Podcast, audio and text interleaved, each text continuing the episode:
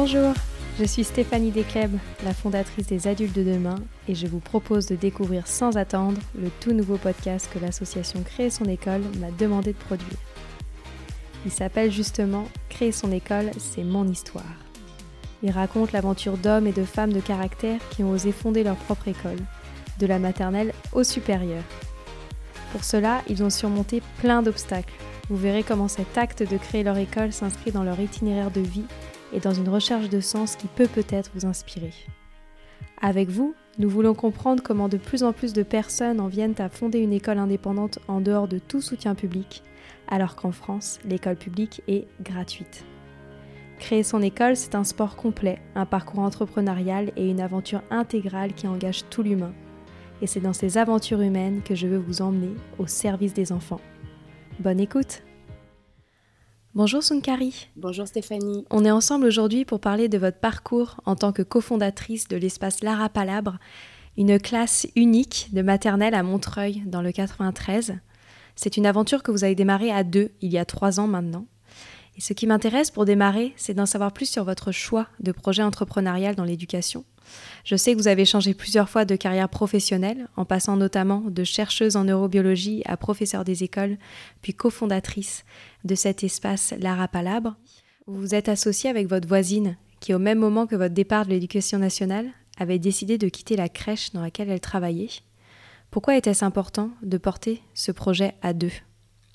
Pour avoir déjà mené un projet seul, euh, c'est compliqué et à porter seul ensuite, c'est compliqué à gérer. on se retrouve vite entre soi et soi. là, l'idée, c'était aussi que le projet s'est construit ensemble.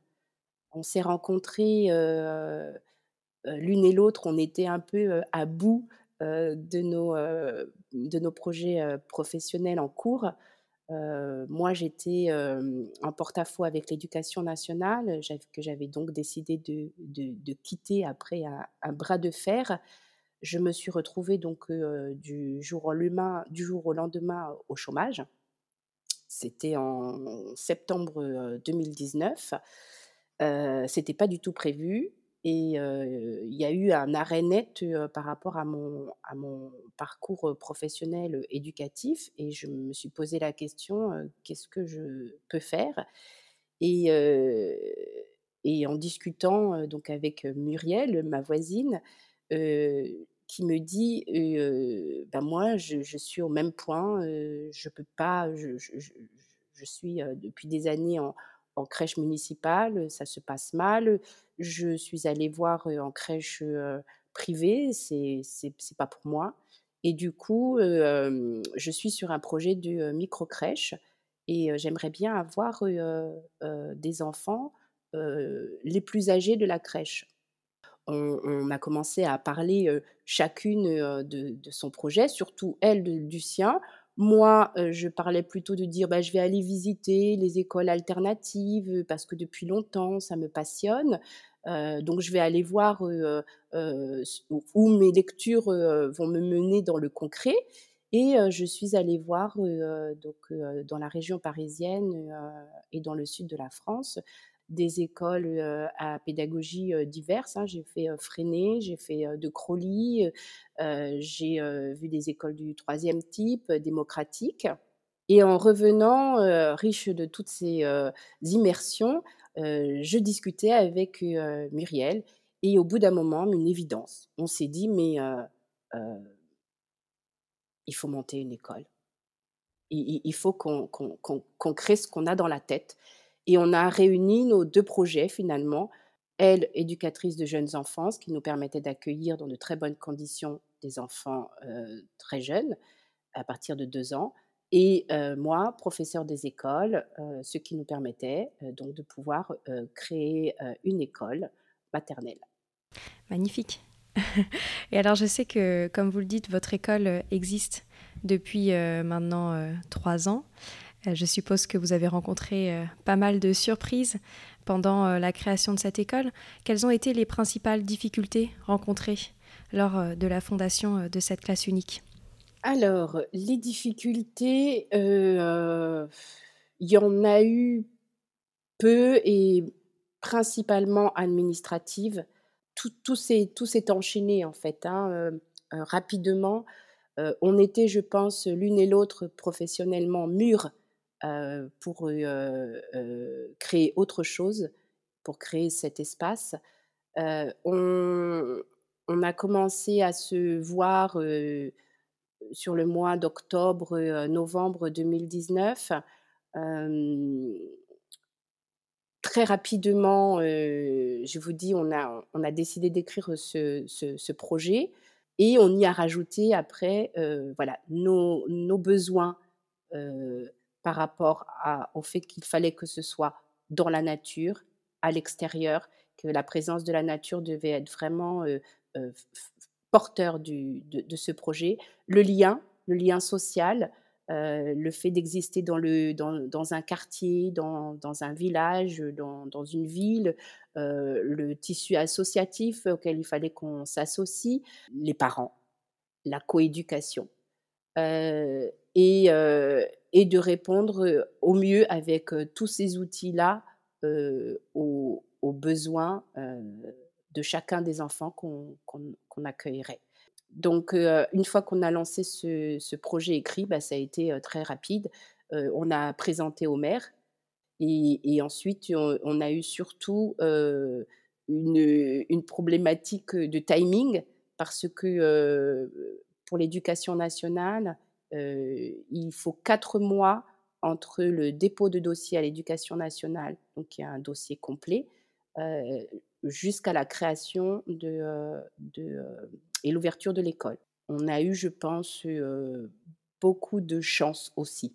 Ça demande énormément d'investissement personnel, énormément de temps, et donc il faut qu'autour, là je pense à la famille, je pense aux amis, soient aussi des gens qui nous soutiennent pleinement. Dans les difficultés administratives, je me demandais, est-ce que ça a été compliqué de convaincre le maire de votre commune d'ouvrir cette école? Alors, compliqué, non. il y avait une évidence. Bon, déjà, nous connaissions le maire, chacune de notre côté. Quand nous lui avons présenté notre projet, il ne doutait pas de, nos, de, nos, de nos compétences. Il, a adoré le projet.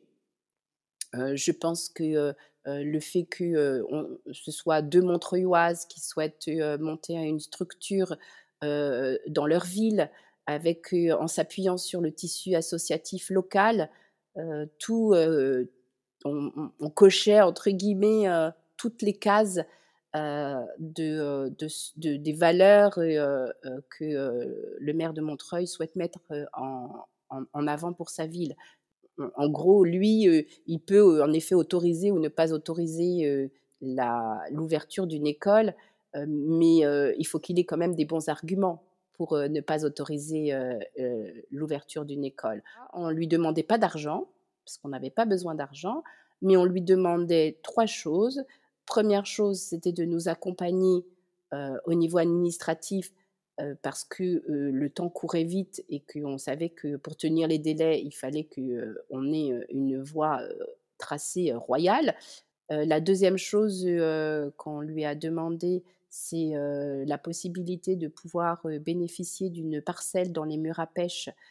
donc ça, c'est très particulier à Montreuil. Nous avons la chance d'avoir 24 hectares, 25 même, je crois, d'espaces qui, qui, sont aujourd'hui des espaces préservés, occupés uniquement par des associations et, et, et, dans lesquels avant, on cultivait les pêches pour le roi soleil. Voilà. Donc, mmh il reste encore 25 hectares et nous avons pu récupérer une parcelle de 1000 mètres carrés et que nous partageons avec une, une, association qui est l'association d'un peu plus près, qui est une association dont le président est un paysagiste. Donc, nous avons une parcelle qui est vraiment magnifique sur laquelle nous avons un potager, nous avons une serre. Et la troisième chose, c'était une aide par rapport à l'acquisition de mobilier de structures d'école parce que c'est extrêmement onéreux. Et pour nous, il était hors de question de gaspiller, entre guillemets, l'argent de participation financière des parents pour acheter ce matériel alors qu'on pouvait le récupérer. Voilà, donc ça, c'était les trois choses qu'on a demandées et les trois choses qu'on a obtenues.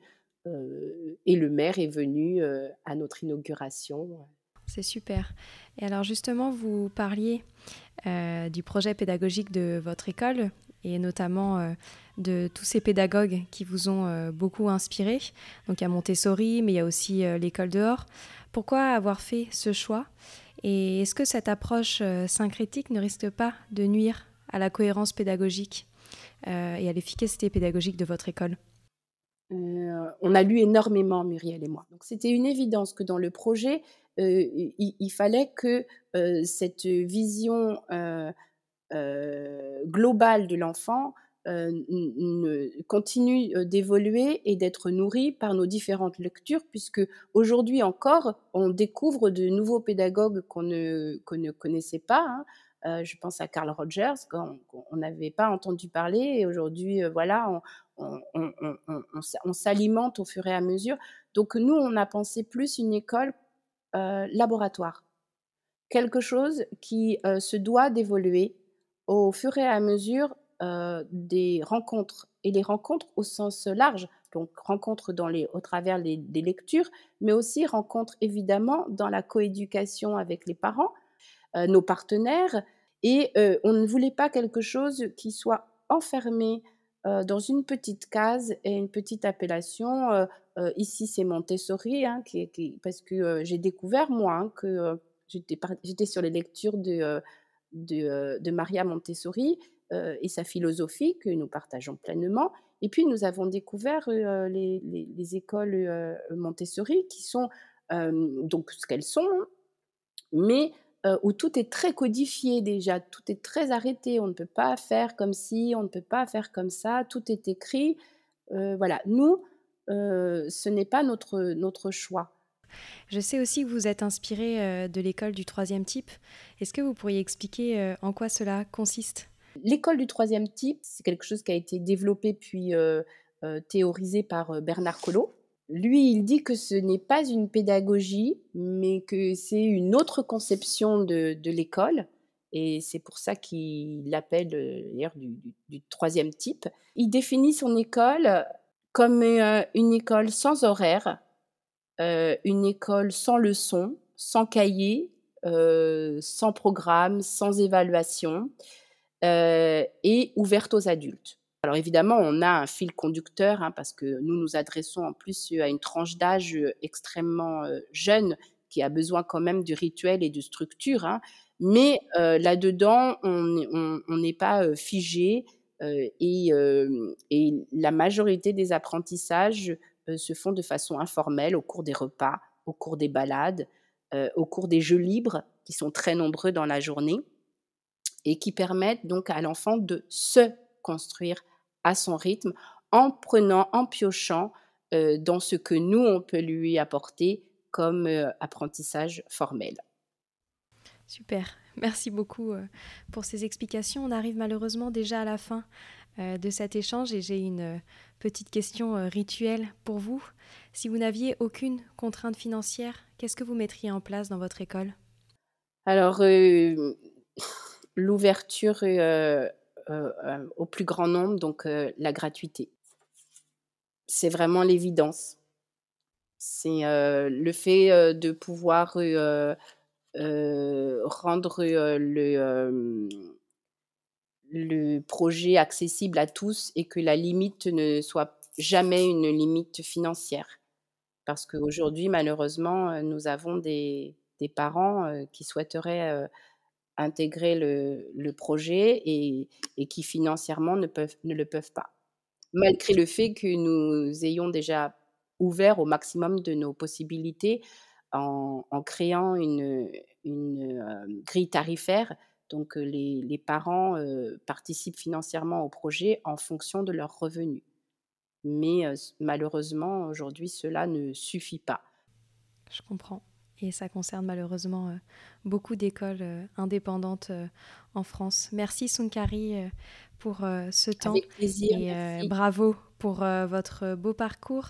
Merci beaucoup, à bientôt. Avec plaisir, merci à vous.